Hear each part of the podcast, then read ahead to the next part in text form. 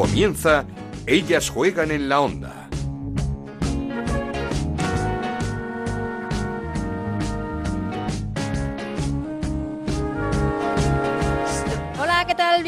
Semana más a Ellas Juegan, capítulo 5 de esta segunda temporada del podcast que Onda Cero dedica al fútbol femenino. Nos podéis encontrar en ondacero.es y en nuestra cuenta de Twitter en arroba Ellas Juegan OCR. Semana brillante para Barcelona, pero sobre todo para el Atlético de Madrid que se clasificó de manera espectacular para los octavos de final de la Champions, ganando en su casa al Manchester City 0-2 con una enorme Luzmila. Las rojiblancas se verán las caras en octavos con el Wolfsburgo, su verdugo el año pasado y sin duda junto al Lyon, el equipo más fuerte de Europa. En Liga, el Atlético de Madrid sigue líder con su victoria el pasado fin de semana 2-0 contra un buen Granadilla de Tenerife que estrena entrenador. Pierluigi Cherubino, el mítico jugador de Tenerife, Zaragoza o Betis, se hace cargo del equipo tinerfeño que sigue esperando la recuperación de Tony Ayala, convaleciente en el hospital tras su grave accidente vascular. Y como decía, buena semana también del Barça, que remontó ante el Cacigut, eso sí,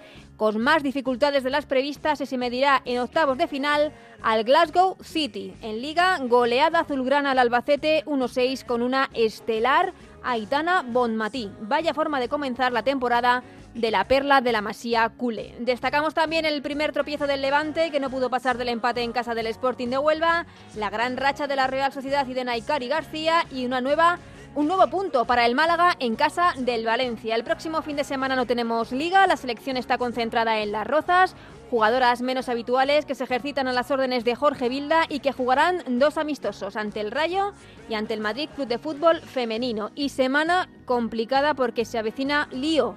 El próximo jueves se va a comenzar a negociar en el Consejo Superior de Deportes el primer convenio de futbolistas de nuestro fútbol femenino. Lo que debería ser una gran noticia para todos puede verse truncada y es que vais a escuchar a Juanjo Martínez, presidente del sindicato Futbolistas ON, en los micrófonos de nuestro compañero Gonzalo Palafox, denuncia al otro sindicato, AFE, que quiere conseguir de forma ilegal el voto de las futbolistas. Nos dimos cuenta el pasado viernes, donde estaban, en este caso, eh, AFE eh, yendo a algún vestuario, a algunos representantes de AFE, para, eh, en este caso, hacer una especie de asamblea, por decirlo de alguna manera, donde las jugadoras votaran un poco, pues bueno, quién querían que fuera su, su, representante, algo que es totalmente ilegal, donde en este caso había una papeleta con varias organizaciones sindicales. Eh, no teníamos constancia ninguna o muchas de ellas eh, esa constancia de esa asamblea que se iba a producir y yo creo que, que es algo totalmente eh, pues bueno, como un acto, lo tildamos desde futbolistas son, desesperado, no lo entendemos. Algo totalmente ilegal y un acto desesperado. Lo dicho, a ver si remamos todos juntos por el bien del fútbol femenino y nos dejamos de mirar el ombligo. Arrancamos. En Onda Cero arranca Ellas juegan en la onda con Ana Rodríguez. Y lo hacemos como cada semana repasando resultados y clasificación de la mano de Raúl Granado. ¿Qué tal, Raúl? Hola, Ana, ¿qué tal? Muy buenas. El Betis le ganaba 3-1 al Madrid Club de Fútbol, el Rayo Vallecano empataba 1 con el Athletic Club de Bilbao, la Real Sociedad ganaba 2-0 al Sevilla, el Sporting de Huelva empataba 1 con el Levante, el Real Club Deportivo Español conseguía la victoria 1-0 frente al Logroño, el Atlético de Madrid le ganaba 2-0 al Granadilla, la Fundación Albacete caía 1-6 con el Fútbol Club Barcelona y Valencia y Málaga empataban a 0. Con estos resultados el líder es el Atlético de Madrid con 12 puntos, segunda la Real Sociedad con 10, tercero el Fútbol Club Barcelona con 9, cuarto el Levante con 7, empatados a 6 puntos están quinto el Betis, sexto el Granadilla, séptimo el Sevilla, octavo el Albacete y noveno el Español, décimo con 5 puntos es el Valencia, décimo primero el Rayo Vallecano con 4, décimo segundo el Madrid Club de Fútbol con 3, empatados a 2 puntos están décimo tercero el Athletic Club de Bilbao, décimo cuarto el Sporting de Huelva y décimo quinto el Logroño y vigésimo y, perdón y décimo sexto y colista el Málaga con un punto.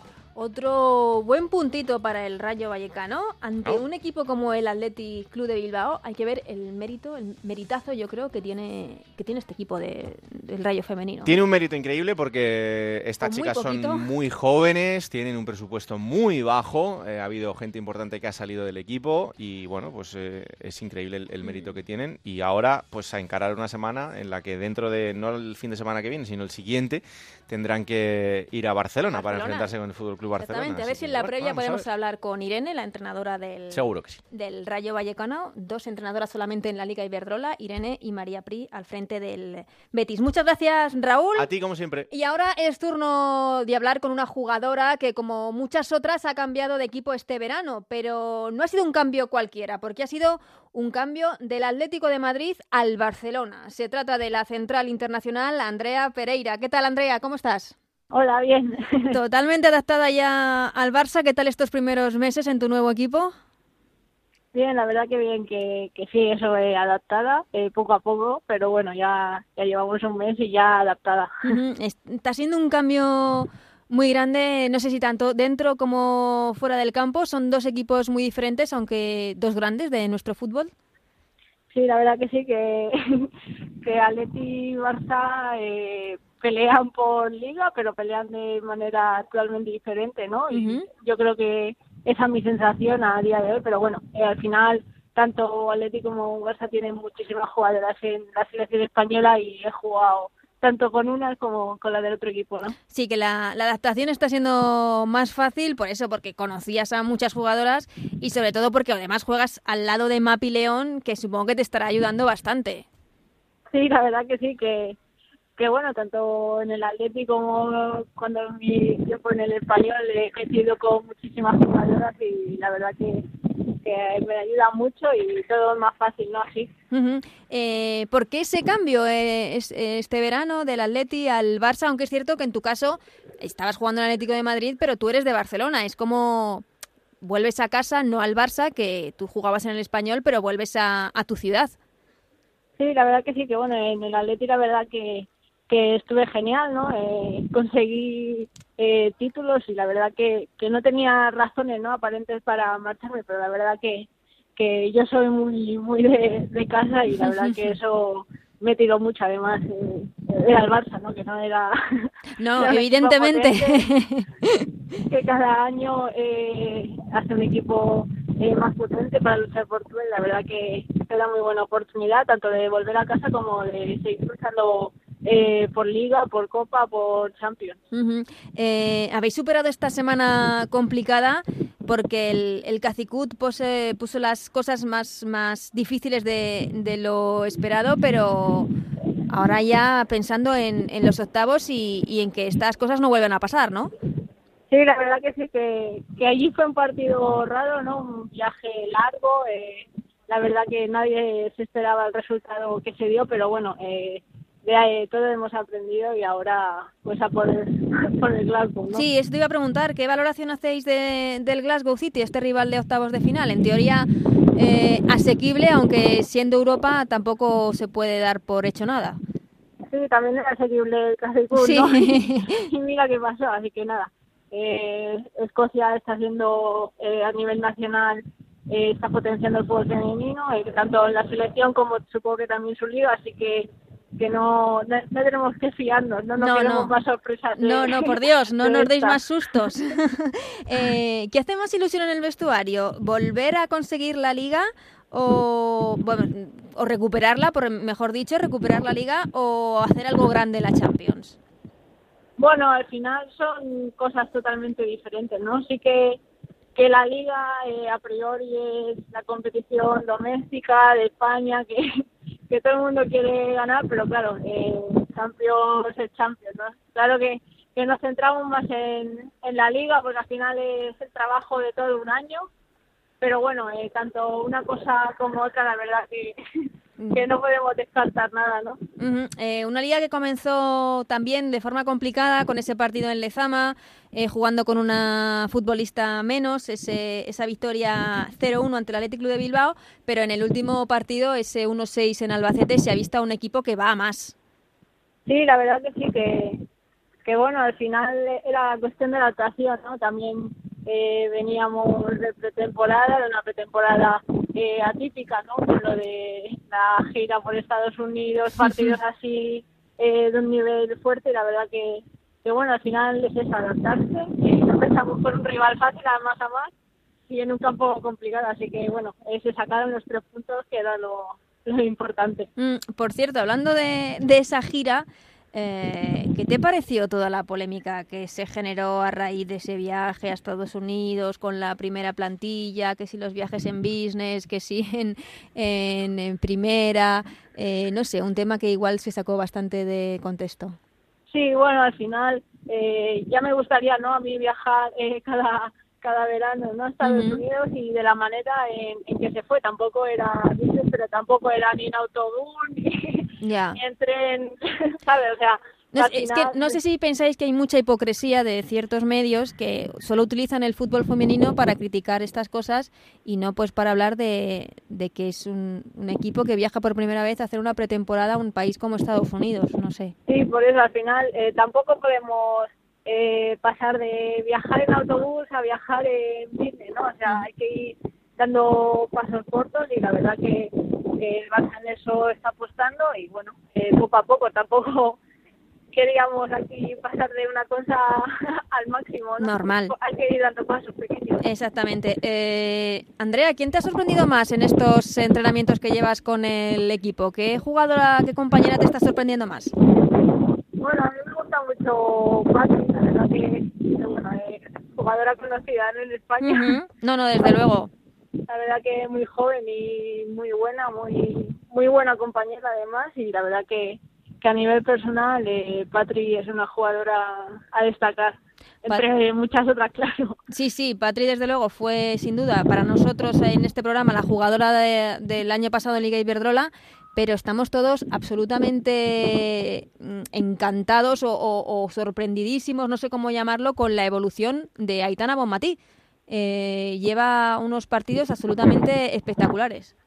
Sí, la verdad que sí, que cada vez que se le da la oportunidad la ha aprovechado al máximo y, y también una jugadora de, cantera, de, rollo Barça, ¿no? Y la verdad que, que súper adaptada. Eh, ayer lo demostró, bueno, ayer el domingo el partido de, de Albacete y la verdad que contra contra más jugadoras se le dé la oportunidad y lo demuestren más competencia y al final mejor para todo el equipo. ¿Qué tal con el nuevo entrenador, con Fran Sánchez? ¿Es un sistema defensivo muy distinto al del Atlético de Madrid? Sí, bueno, eh, al final el Atlético de Madrid era eh, más uno contra uno, ¿no? Y aquí es más zonal, más posicional, pero bueno, que Fran siempre ha estado encima mío y la verdad que que bueno, tanto Fran como ya hemos dicho Mapi, Torrejón, los jugadores con los que había jugado antes, la verdad que en eso me, me están ayudando mucho y, muy bien. eh, voy terminando, Andrea. Eh, ¿Este año la liga es un mano a mano entre el Barça y el Atlético de Madrid o creéis que el Levante es candidato?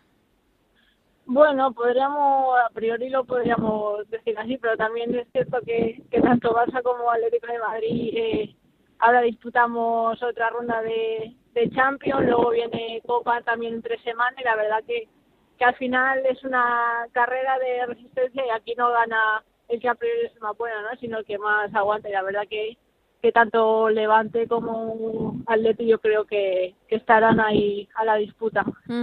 eh, además este año es un año especial porque va a terminar con ese mundial que estamos esperando todos y supongo que vosotros también las jugadoras lo tenéis ahí en el horizonte.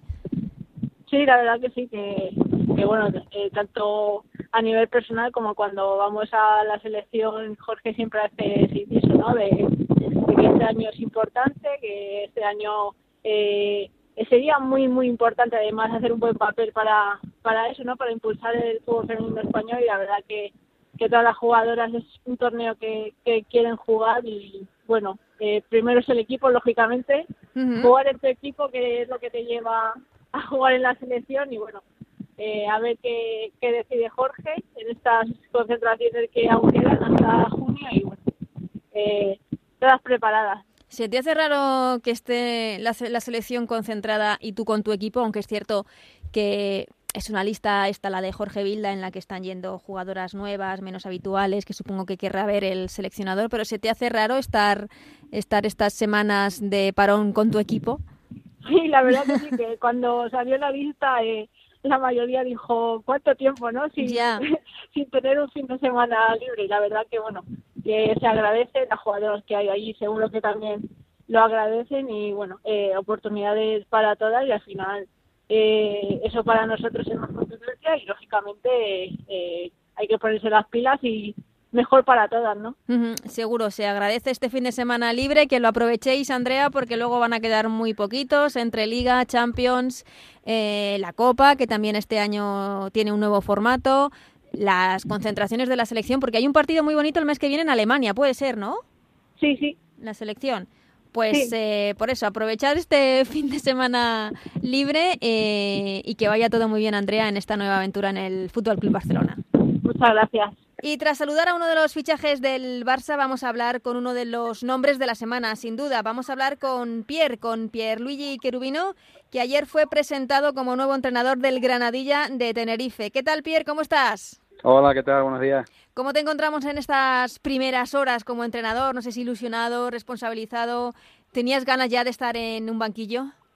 Sí, la verdad que muy feliz, ¿no? Muy feliz, contento, porque bueno, aparte que bueno, de hace eh, bastantes años desde que se creó el, Granadilla uh pues hemos estado ahí apoyando el fútbol femenino y a este equipo y bueno, ahora se me se me da la posibilidad de, poder entrenarlo y la verdad que es un privilegio, ¿no? Eh, un, equipo que para todos los canales, es un orgullo para nosotros y bueno, y se sabemos para la isla, sabemos lo que representa en el fútbol femenino nacional para mí es un orgullo enorme. Mm, ¿Cómo surge la idea de entrenar al Granadilla? Porque nos ha pillado un poco por sorpresa, es cierto que, que tú ya estás en el club, pero la idea de estar en el banquillo, ¿cómo, cómo surge?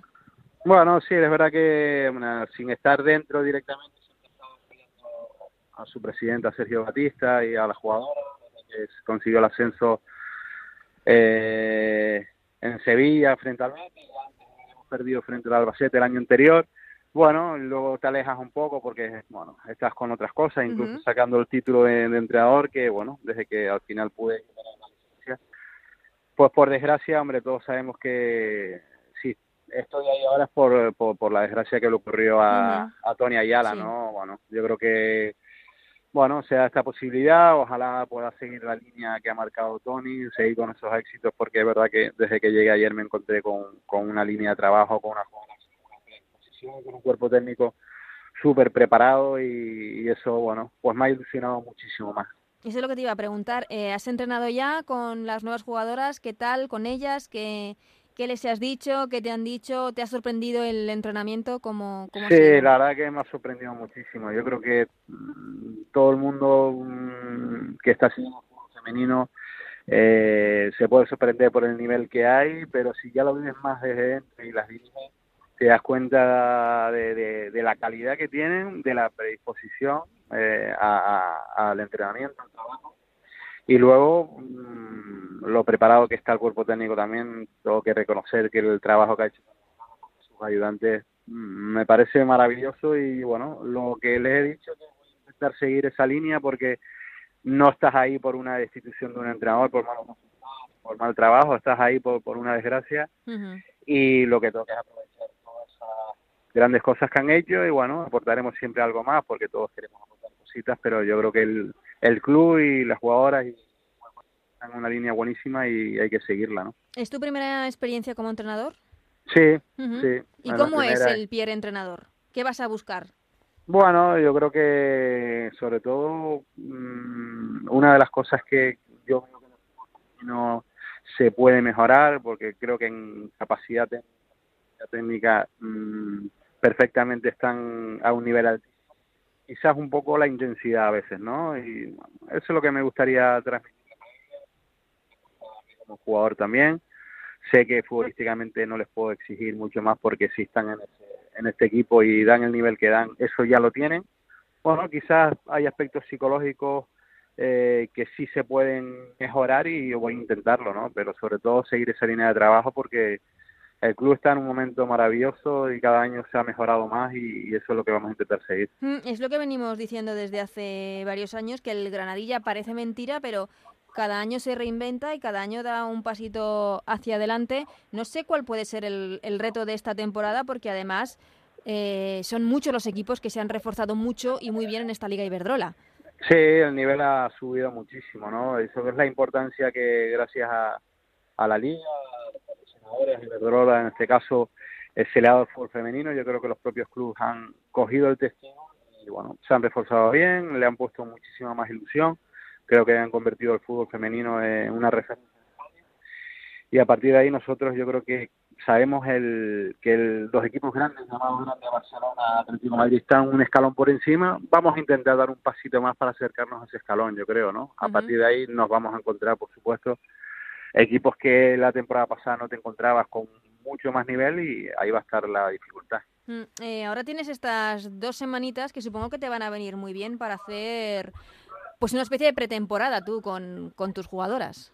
Sí, sobre todo para conocerlas mejor, para trabajar con mm. ellas, para que vean, bueno, la manera de trabajar, para yo ver la manera de trabajar de ellos, para conocer trabajaban muy bien con Tony Ayala y yo creo que sí que nos vienen mejor, para, nos vienen muy bien para afrontar el partido que vamos a tener frente al Logroño, que va a ser complicado, ¿no? Sin duda. Eh, no sé si estabas hablando de Tony, no sé si es complicado sustituir en el banquillo a un, a un hombre tan carismático como Tony Ayala, al que seguimos deseando una pronta recuperación, por supuesto. Sí, hombre, eso es complicado. Tony Ayala es una referencia para el fútbol tinerfeño, eh, ha conseguido muchísimos éxitos eh, ha colocado junto al club y a los jugadores al, Tenerife Granadilla Gatesa en lo más alto prácticamente y es difícil, pero bueno, vamos a afrontarlo con la misma ilusión y sobre todo aprovechar todo lo que, ha aportado él. Seguro, estamos seguros de que, de que lo vas a conseguir. Pierre, bienvenido a la Liga Iberdrola y muchos éxitos en esta primera aventura en el Granadilla, que seguro que es la primera de muchas que te vendrán después.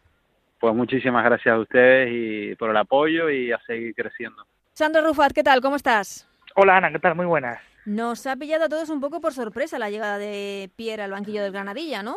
Mm, pues sí, sí, porque de hecho en la previa del partido Atlético de Madrid comentábamos con la directiva si iba a haber algún cambio y la respuesta fue que en principio se quería contar con Antonio González de aquí a final de temporada y eso sucedió en muy pocas horas. De hecho, cuando el equipo toma el vuelo de Madrid a Tenerife Norte después de la derrota ante el Atlético de Madrid, pues es el propio Antonio González quien le dice a la directiva que no puede compatibilizar su actividad laboral diaria con el equipo, con la primera plantilla del Granadilla Tenerife Gatesa, a sabiendas de eh, la importancia y la dedicación que requiere ya un equipo profesional. Y es ahí es cuando pues la directiva, encabezada por Sergio Barista, se empieza a mover para buscar a, un técnico. Y ese es Pierre, el ex jugador del Tenerife, entre otros equipos, que recientemente ha sacado el título de entrenador UEFA. Eh, creo recordar que hace, concretamente el año pasado, estaba en la Real Federación Española de Fútbol junto con ilustres del fútbol como Fernando Redondo, entre otros, sacando el título de entrenador. Y es el nuevo míster del Granadilla Tenerife Gatesa para, para en principio de aquí a, finales de, temporada. Después de la primera sorpresa que, que, surge con el nombramiento, ¿ilusiona el nombre de Pierre en el banquillo del Granadilla? Hombre, eh, no he podido un poco eh, tantear, ¿no? tantear eso, eh, ese sentimiento, ¿no? Incluso ya no solo del equipo, sino también de la, de la afición. Eh, hay que saber que Nadie está en una situación muy complicada, ¿no? Porque su entrenador de siempre y lo seguirá siendo aunque no esté va a ser Tony Ayala eh, ha sido un masazo muy muy duro el que ha recibido el equipo y la y la afición y yo creo que en cuanto a Pierre y esto lo hablo ya a nivel personal un poco eh, en el sentimiento que tengo de la afición, un poco a expensas de lo que pueda suceder, ¿no? Porque a Pierre se le quiere muchísimo en la isla y va a marcar el devenir de, del futuro del equipo y de Pierre los resultados, ¿no? Esto es fútbol y al final si la pelotita entra o no entra, te va a decir si eres bueno o eres malo, ¿no? Hay que darle confianza al míster, hay que darle tiempo a Pierre eh, para lo que pueda suceder de aquí a final de temporada y yo creo que lo fundamental es que primero la plantilla y las jugadoras estén cómodas, ¿no? Porque ya es el tercer entrenador que pasa esta temporada en, cinco jornadas. Mm, te preguntamos por Tony Ayala, su situación eh, sigue estando en el hospital en esa recuperación, ¿no? sigue estando la UBI, sigue estando pues una situación muy delicada, eh, una situación grave, dentro de la, de la gravedad está estable, pero tampoco hay ninguna evolución favorable, desgraciadamente, que podamos comentar. Es un, proceso de recuperación muy, muy lento y yo creo que el primer objetivo que se tiene que plantear, eh, pues Tony, personalmente, es despertar, ¿no? Que todavía no ha despertado y yo creo que es la, lo primero que, que, debe ocurrir para luego ya valorar el resto de cosas. Eh, un Granadilla que sufrió esa derrota el pasado fin de semana ante el Atlético de Madrid con enfado y grande de las jugadoras en, en, el descanso, al final de la primera parte. Eh, sí, sobre todo porque el gol llega en un momento crucial del partido, ¿no? Sabíamos que uno de los objetivos deportivos del, del partido era llegar al descanso con el 0-0 para poder hacerle algo de daño al Atlético de Madrid en la segunda parte, pero de nuevo parece que la maldición del equipo de Granadilla con Atlético de Madrid apareció, ¿no? A dos minutos del final del, del primer periodo, pues te marcan el, el, el 1-0 y te, y te hacen un poco polvo, ¿no? Eh, yo creo que el marcador eh, refleja la victoria del Atlético Madrid, es verdad, la refleja, es justa, pero creo que mm, no tiene la piedad que está teniendo con otros equipos cuando el Atlético Madrid siempre se enfrenta con el Granadilla, ¿no? Porque quien vio el partido por la tele eh, vio que el Granadilla, pues en ningún momento eh, fue del todo inferior al Atlético Madrid, sabiendo que tiene un, pedazo de equipazo el Atlético de Madrid este año pero es verdad que eh, por dos errores puntuales de nuevo están penalizando con goles pues a la, al, equipo, al equipo tinerfeño. Y eso sin duda, en esta Liga de Iberdrola, cada día que pasa, cada jornada que pasa, cualquier mínimo error supone un gol y supone una derrota. Mm, y que el Atlético de Madrid eh, tiene en este inicio de temporada a una Luz Mila que está en estado de gracia y con una velocidad que es imposible absolutamente ¿eh? defender para ningún equipo de la Liga Iberdrola inmensa. Lo de Luzmila es una cosa de, de otra órbita, ¿no? De otro universo. Eh, hay una jugada, hay un lance de, del partido donde se ve la velocidad punta que tiene esa chica. La impresionante. O sea, le, le, sacó, yo creo que hasta dos metros a Eva Llamas, que estaba tres metros por delante al principio de ella. O sea, una cosa, eh, una cosa de, escándalo. Sí, pero no quiero decir que le ha pasado al Granadilla, le ha pasado al Logroño. Eh, y le seguirá pasando, mucho. Exactamente, a muchos equipos de, de nuestra liga porque la velocidad punta de Luzmila es una jugadora que con espacios hace muchísimo daño. Y, claro, y no solo con Luzmila, tú te pones a, contar, tienes a Jenny Hermoso, tienes a Amanda San Pedro, tienes a, Olga. tienes Meseguer, tienes a Olga, o sea, tú empiezas a contar, empiezas a sumar y claro, se te juntan las cuatro y te hacen un Cristo en un minuto. ¿eh? Sí, sí, que se han ido jugadoras importantes del Atlético de Madrid este verano, pero que desde luego el equipo rojiblanco no lo está notando. Creo que la baja de, por ejemplo, Sonia Bermúdez no se está notando al Atlético de Madrid para nada. no, desde luego, desde luego la capacidad goleadora por el momento está intacta. Así que veremos a ver eh, cómo vuelven los equipos después de, este parón, que le va muy bien, eh, le va a venir muy bien, como hemos hablado con Pierre para, para conocer un poquito más a sus jugadoras y para establecer eh, su proyecto y su idea de juego con el equipo. Pues sí, va a tener tiempo. Eso es bueno para el Mister 15 días para conocer a la plantilla, para que sobre todo las jugadoras también le conozcan a él y su método de trabajo e intentar adaptarse lo más pronto posible. Pues Sandro, muchísimas gracias una semana más por haber estado con nosotros con toda la actualidad del Granadilla. Hablamos la semana que viene. Un abrazo fuerte, Ana. Esto es ellas juegan en la onda, el podcast de Onda Cero, en el que te contamos todo lo que pasa en el fútbol femenino.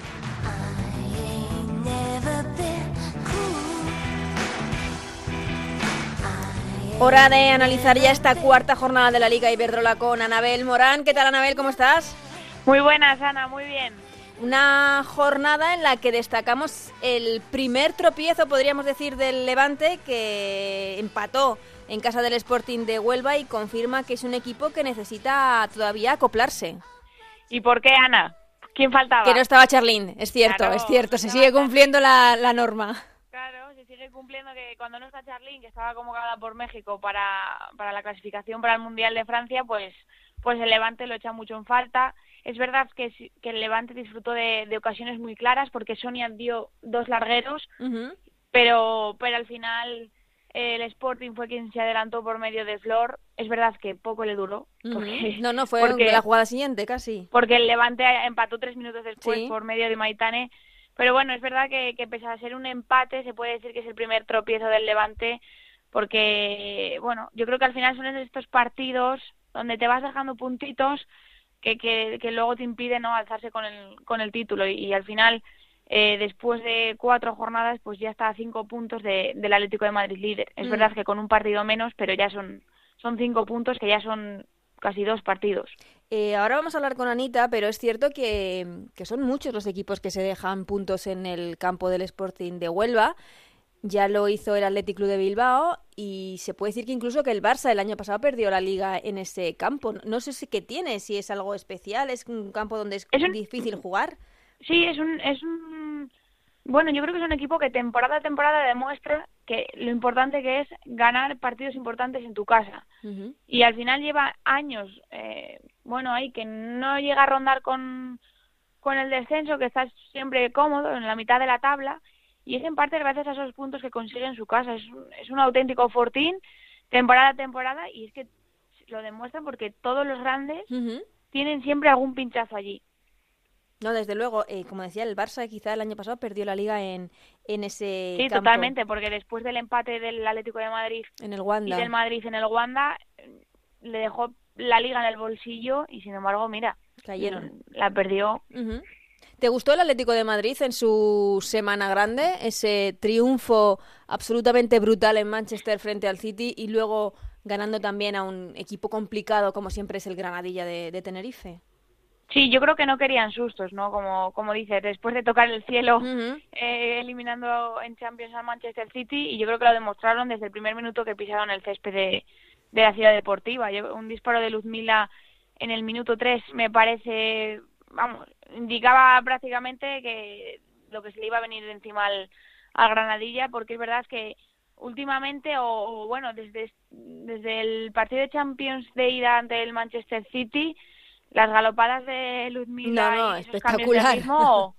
eh, es como el arma letal no del uh y ante el y ante el Tenerife lo volvió lo volvió a hacer porque fue la única forma de, de romper esa defensa es verdad que, que bueno que el Tenerife se encerró bastante, hmm. intentó salir a la contra, pero, pero una vez que, que Luzmila abrió el camino y luego ya el gol de Amanda fue como un respiro. Es verdad que quizá fue un, el partido fue un poco premio para un Granadilla que fue muy valiente, pero un liderato yo creo que merecido para un Atlético que, que no que no conoce la relajación. Mm, y que ahora ahora sí que tiene el coco en octavos de final de la Champions el Wolfsburgo otra vez. O sea el verdugo del año pasado con el que además el Atlético de Madrid encajó dos, dos goleadas que, que hicieron mucho daño porque fueron dos goleadas bastante importantes. Eh, pues otra vez el equipo el campeón alemán.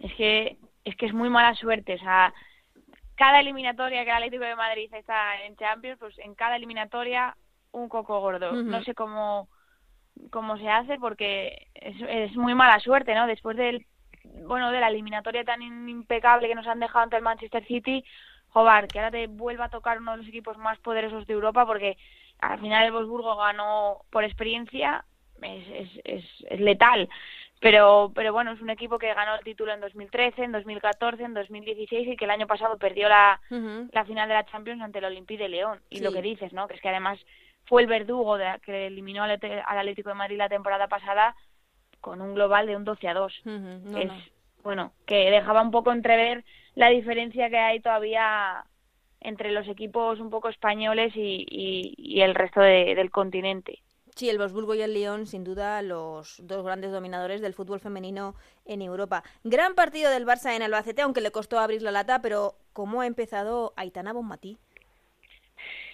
Es que eh, igual que el año pasado no parábamos de hablar de Patrick y Jarro, llevamos cuatro jornadas en las que Aitana es la gran protagonista de este equipo.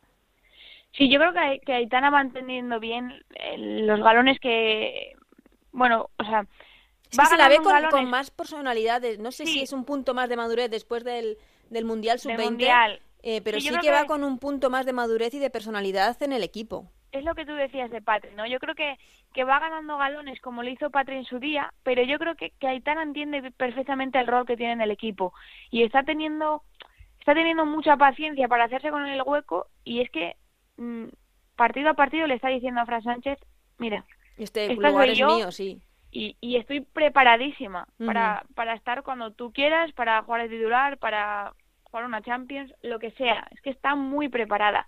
Y luego, como dices, el Barça es verdad que, que sudó para derribar el, el fortín del, del Albacete, pero al final se, se lucieron con una goleada que encarriló Mariona y que luego ya prosiguió, como dices, con el doblete de Aitana y los goles de, de Martens, de Vicky Losada y, y de Andonova. Muy participativa Lieke Martens también, es cierto, eh, a la que seguimos sin, sin ver y, que ha perdido un poco también el, el puesto en el once inicial es a Tony Dugan, pero Lieke Martens sí que es cierto que estuvo muy, muy, muy participativa en el juego ofensivo de este Barça.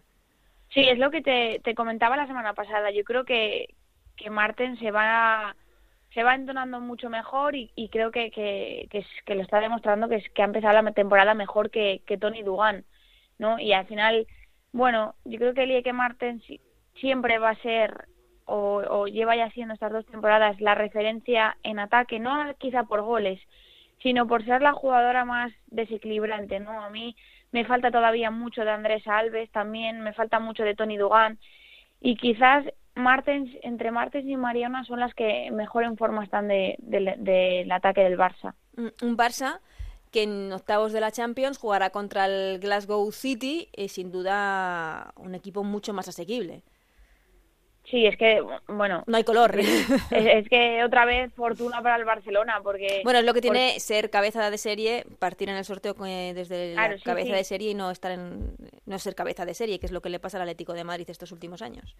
Claro, sí, y, y al final se va a medir a un equipo a priori muy asequible para el Barcelona, pero mmm, yo ya no sé qué es asequible no en, en la Champions porque uh -huh. y más y más para el Barcelona. Sí, yo creo que, de... que, no se puede confiar después de, de, la eliminatoria pasada que, que tenía que haber solventado sin problemas y al final tuvo que tirar de, de remontada. Sí sí una eliminatoria frente al Kazigut de Kazajistán al que como dices el Barça tuvo que remontar en el mini y además también con con bastantes dificultades para ganar eso sí luego 3-0. La Real Sociedad y suman y siguen esta semana, siguen ahí segundos en la clasificación detrás del Atlético de Madrid, buena victoria ante el Sevilla y el Betis con una Bea Parra espectacular, también que ya parece que vuelve por sus fueros, ¿no?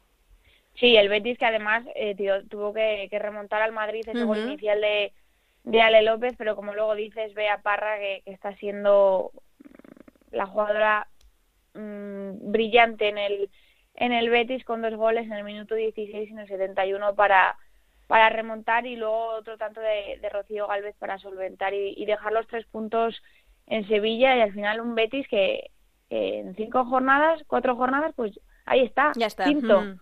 O sea, espectacular el arranque de liga de, del Betis de María Pri.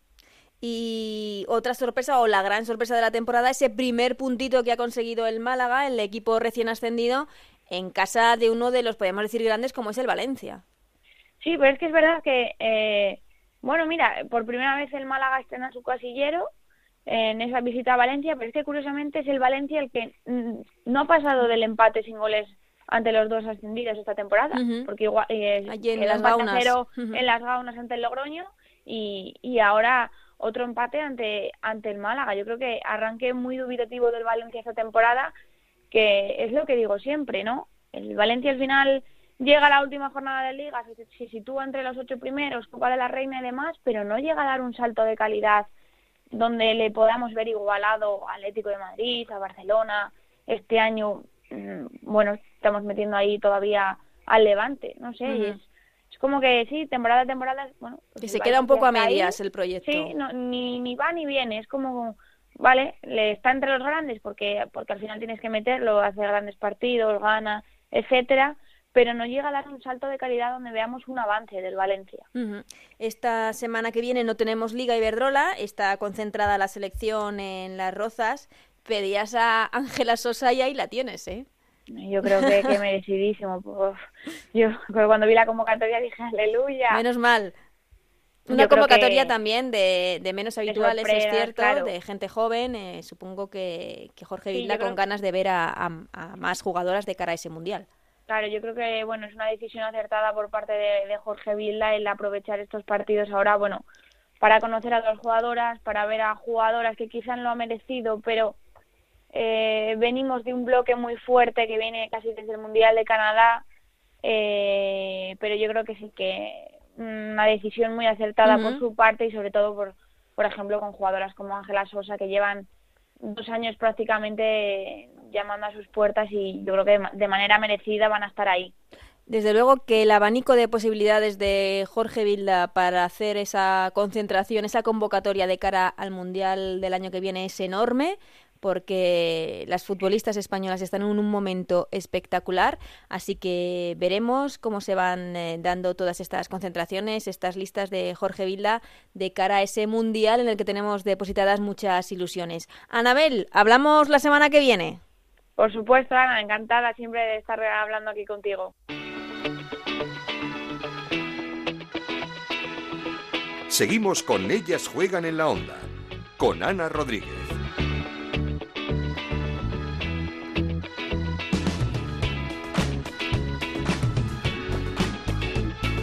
También queríamos saludar en este programa a Anita Hernández, jugadora, capitana e institución en el Sporting de Huelva, donde llega ya la friolera de 10 años en ese equipo. Un equipo que, como veníamos hablando con Anabel Morán, convierte su campo en un auténtico fortín y que este fin de semana, ni más ni menos, han logrado un valioso empate ante el Levante. Hola Anita, ¿qué tal? ¿Cómo estás? Pues muy bien, mira, preparándome para ir a entrenar para ir a entrenar ya. Vaya, vaya fin de semana bueno con ese empate ante uno de los grandes como el Levante. No sé si lo esperabais. Sí, la verdad es que, que creo que fue un buen, un buen resultado. Bueno, esperar, no sabes lo que esperas, ¿no? Tú planteas un partido para ganarlo. Y bueno, sabíamos que era un rival difícil, muy complicado, pero hemos trabajado bastante esta semana. Antonio también es un gran conocedor de, todos los equipos y sabe a la perfección cómo tenemos que jugar. Y bueno, ahí sacamos un punto que, que sabe a gloria, ¿no? Hombre, es que el equipo en el estadio se hace muy fuerte. Empate contra el Athletic Club de Bilbao y ahora contra el Levante. ¿Qué tiene ese estadio para vosotras? Pues sinceramente no sé qué es lo que tiene, porque tampoco es un campo, no sé, en un campo normal. De hecho, nosotros tampoco entrenamos ahí a diario, entrenamos ahí un día a la semana. Pero no sé, la verdad es que es un campo donde es cierto que a los equipos les cuesta mucho jugar y meterse en los partidos y bueno. Bueno, no olvidemos que y fue el campo que seguramente el año pasado le costó el título al Barça. Pues pues yo es cierto que yo recuerdo el partido ese bastante del Barça y, y lo pasaron, lo pasaron mal, lo pasaron mal allí. Pero bueno, mmm, tienen que haber creído también su deber hecho ya. eso sí, es verdad. ¿Cómo estás tú? Porque ha sido una pretemporada complicada con esa operación de tobillo. ¿Estás ya totalmente recuperada al 100%? Pues, a ver, me dieron el alta el miércoles pasado. Ya jugué unos minutos contra el Sevilla donde volvía un poco, no a recaer porque fue un golpe, no fue mm, torcedura ni nada de, eso, pero, pero bueno, bien. Ahora pues intentando coger el físico lo antes posible, que bueno, tampoco tampoco lo he perdido del todo, pero está claro que no he hecho pretemporada. Claro. Y bueno, ahora tengo otras dos semanas por delante para acelerar ese proceso y, y nada, a correr mucho. Sí, estas semanitas que vienen muy bien. No sé si te llegas un poco a desesperar eh, este verano con, con la lesión porque no sabíamos que iba a ser tan larga. Un poco no, mucho. un poco no, mucho, la verdad. A ver, yo sí, un, yo jamás he estado parada tanto tiempo.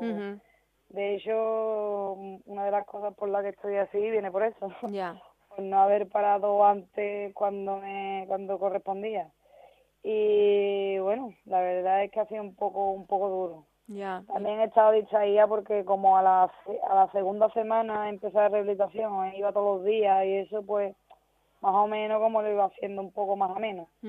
Pero, pero la verdad es que ha sido un poco desesperante, sobre todo las últimas semanas que ya me veía ahí, ahí, ha sido ya, y ya con el inicio de la liga, y, a intentando acortar el plazo como pudiera y, y bueno, al final al final he acortado. Sí, sí, que sí. No, que no se esperaba, o lo que me dieron los médicos es que más o menos iba a ser hasta mitad de octubre, más o menos. Sí, vamos, hasta después del parón casi. Sí, sí, por ahí. Y bueno, al final he, acortado un poco y bien contenta ya de poder estar con el equipo y de que Antonio pueda contar conmigo ya para todo. Con el equipo con el que estás cerca de cumplir tu décima temporada o algo así, ¿no? Eh, ¿Nueve? Eh, no, no, diez seguro. Lo que no sabemos si es diez o Hugo es once. Ajá, o sea que son, es más para lo alto que para lo bajo. y, y que mm, después de, diez años eh, en el equipo, ¿cómo afronta el Sporting de Huelva esta temporada? Un equipo que todos los años tiene que medio reinventarse e intentar escapar de, del descenso, pero que el año pasado nos sorprendió a todos mm, estando a punto de meterse en la Copa. Pues a ver, es un año creo que ilusionante. Mm, el año pasado también, a ver, hubo un momento de, nerviosismo, pero porque para esa época ya el equipo estaba más que salvado. Ya. otros años atrás. Pero, a ver, yo por mi parte, por lo que yo veía o lo que... Yo pensaba que no, que eso no iba a pasar, que ese descenso no iba a llegar. Es que lo único que tuvimos muy mala suerte, tema de lesiones, tema de... Y, y este año, pues la verdad que hay muy buen equipo, hay, hay bastante nivel.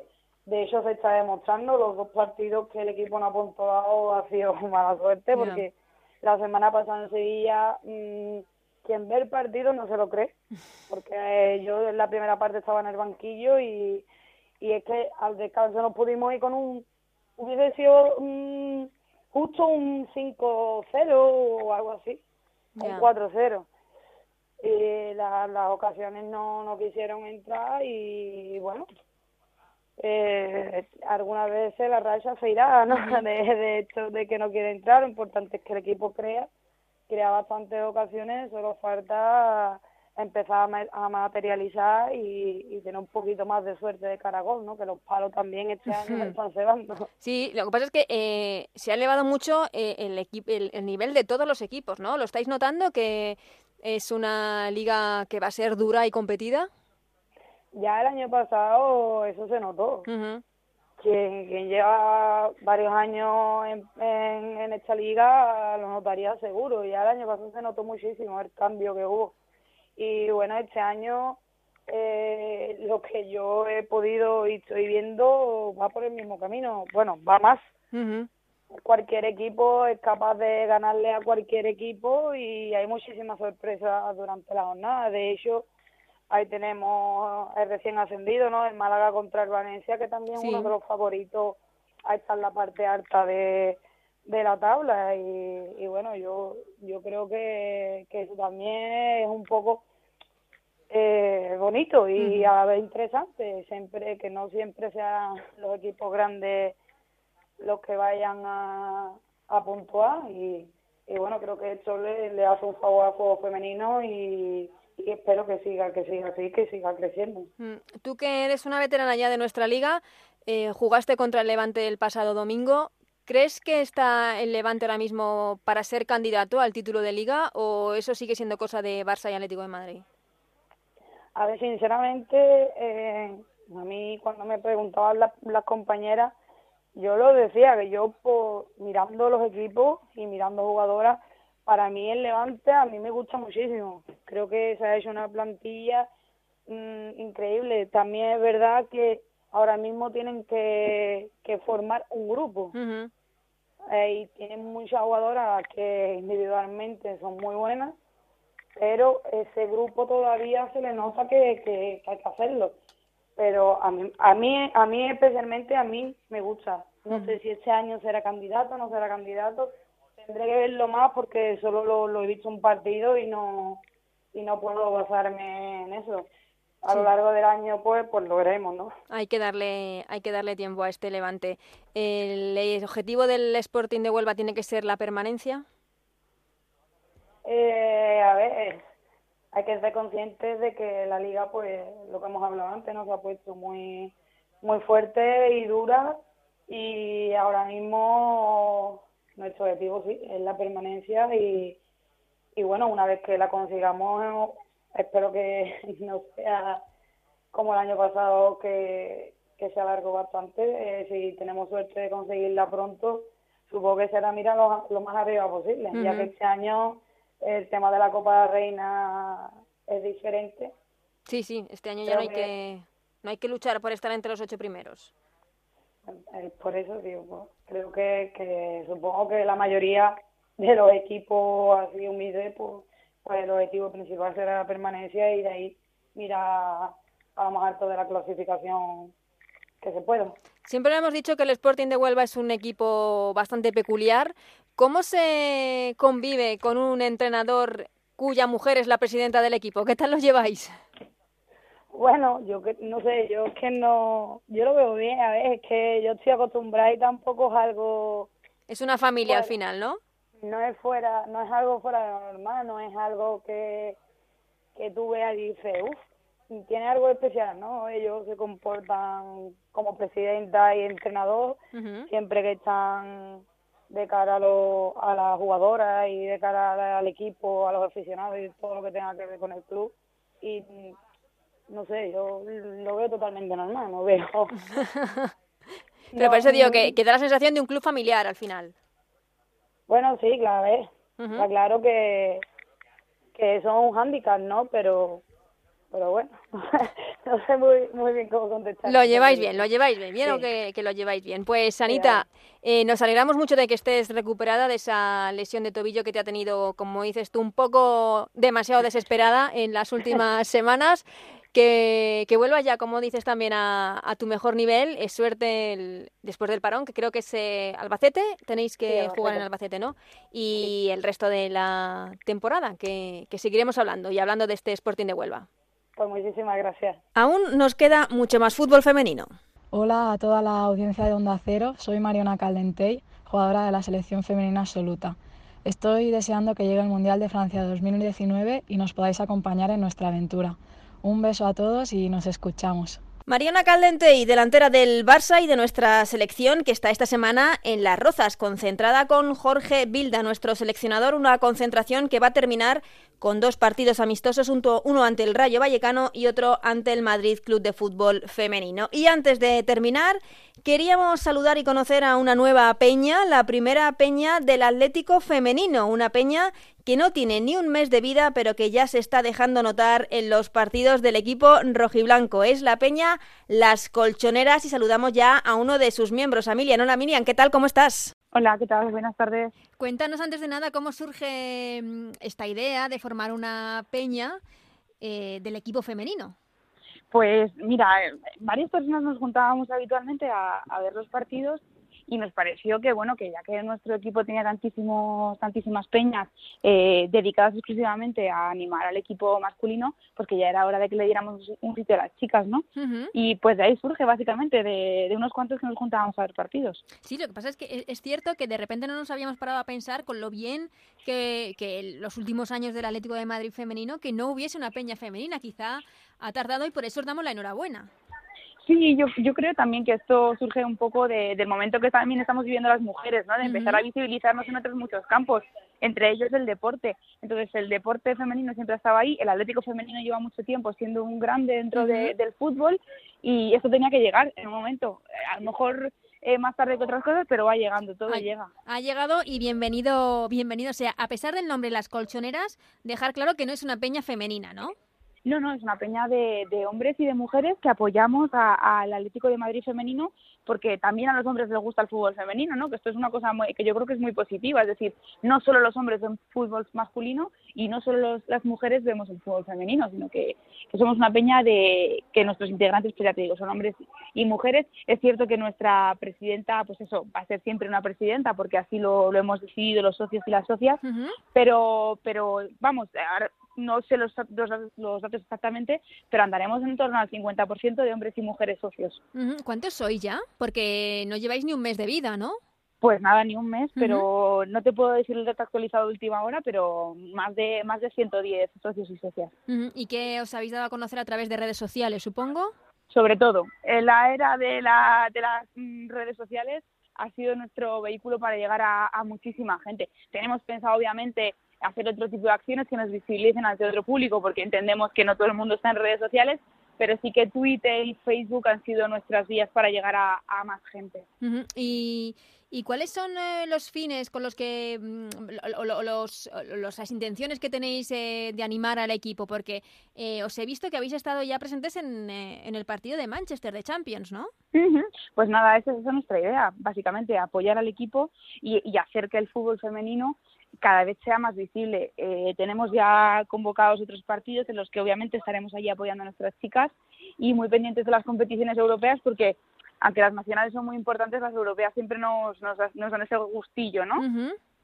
Y entonces la intención vuestra es viajar, todo lo que podáis viajar. Todo lo que podamos, sí. todo lo que podamos. al final tenemos todos unas vidas muy complicadas, todos tenemos responsabilidades y es verdad que no siempre se puede. Y entre pero semana todo lo que, es la Champions también es Eso es, que es muy complicado, pero vamos a intentar estar allá donde allá donde podamos y por supuesto en el cerro siempre donde nuestras chicas jueguen de locales. ¿Qué tal el primer eh, partido en el Cerro con la Peña, ese, esa victoria el domingo ante el Granadilla? Pues un ambientazo y un partidazo, porque hay, tenemos alguna foto en redes sociales que yo os animo a que le echéis un vistazo pues muy bien, porque yo creo que hay mucha ilusión, ¿no? Con el tema de la peña y, y aparte que el bueno que el partido pues estuvo fenomenal y luego se acercó nuestra capitana. Muy bien, muy bien, la verdad que es una experiencia muy chula. Eso es lo que te iba a comentar. ¿Habéis tenido ya reunión, interacción con eh, jugadoras o, miembros del equipo? No, todavía no, todavía no, pero bueno, todo llegará. Mm, Estamos seguros de que todo llegará. Sí, porque además, eh, así que habéis estado en, en la convención de peñas, ¿no? Del Atlético de Madrid. Una pequeña delegación ha pasado por allí, pero sí, todavía estamos a espera de oficializarlo todo al 100% y entonces empezar a tomar mucho más partido de, de todos los encuentros que hagan las peñas del club y, por supuesto, si tenemos ocasión de acercarnos a las jugadoras y al equipo directivo. Mm, eh, para todo el mundo que quiera formar parte de esta peña de las colchoneras, Miriam, ¿qué tienen que hacer? Pues básicamente ponerse en contacto con nosotros a, través de nuestro correo electrónico y a través de nuestras redes sociales, que bueno, somos las colchoneras y el correo electrónico es eh, lascolchoneras atmfemenino arroba gmail.com. Pues eh, ojalá y que mucha gente se anime. ¿Desde cuándo lleváis eh, viendo al Atlético de Madrid femenino, Miriam? Bueno, pues eh, ha habido gente que se ha ido uniendo en diferentes momentos, ¿no? Pero como grupo llevamos como unos cinco o seis meses aproximadamente, como grupo, ¿eh? Como grupo. ¿Y cómo estáis viendo esta temporada que empieza igual de ilusionante que, Igual que las, las anteriores, que las anteriores, pero ahora con el, con el plus de que además pues nos tenemos los unos a los otros para encontrarnos en nuestra sede de la peña y que quieras que no, ver el fútbol en compañía al final es mucho mejor que verlo uno solo en casa, ¿no? Con mucha ilusión y sabemos que nuestras guerreras lo van a hacer fenomenal, tanto a nivel nacional como, como en competición europea. Sí, no, ha habido suerte en el sorteo de Champions, todo hay que decirlo, pero habrá que estar apoyando ahí contra el Wolfsburgo ningún rival es fácil, pero ningún rival es imposible. Eso es, ya lo demostraron en Manchester, eso es. Por supuesto. ¿Y tenéis una sede para los partidos en los que, como dices, no, no podáis salir fuera, verlos todos juntos? Sí, sí, sí, tenemos sede, está en el bar La Ribera, en la plaza de Cascorro, Y, y allí es donde nos encontramos todos los fines de semana y todos los partidos que no podemos ir a, apoyar a las chicas como locales. Ah, genial. Y mm, te iba a preguntar si por algo se caracterizan las peñas del Atlético de Madrid, son por sus cánticos, por por, eh, por su no sé, no sé si tenéis ya algún cántico. Tenemos una comisión de cánticos ya ahí trabajando en eso porque nos parece muy importante. Como afición del Atlético de Madrid no podemos estar, no nos podemos quedar detrás. Eso es. Estamos ya trabajando en ello, estamos trabajando en ello. O sea que habrá, habrá, ¿no? Habrá, habrá, habrá sorpresas, habrá. Ay, pues nos quedamos entonces con las ganas, pero las escucharemos, ya sea en el campo o ya sea o llamaremos para que para que nos lo hagáis saber. Eh, Miriam, eh, enhorabuena por, por esta idea, por, por, eh, por, por esta peña que el Atlético de Madrid femenino lo merecía y que vaya muy bien esta temporada en el campo, en España, en Europa y en esa sede que seguro que es maravillosa para ver los partidos del Atlético de Madrid. Pues esperemos que así sea. Muchísimas gracias.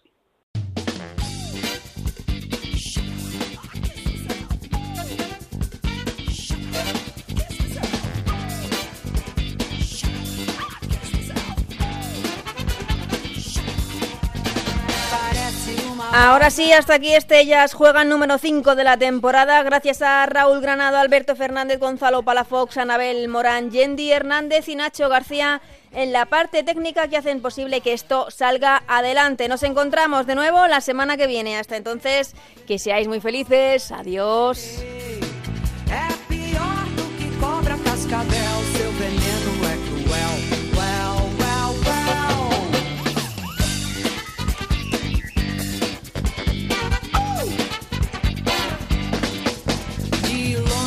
feia, tem voz de uma sereia.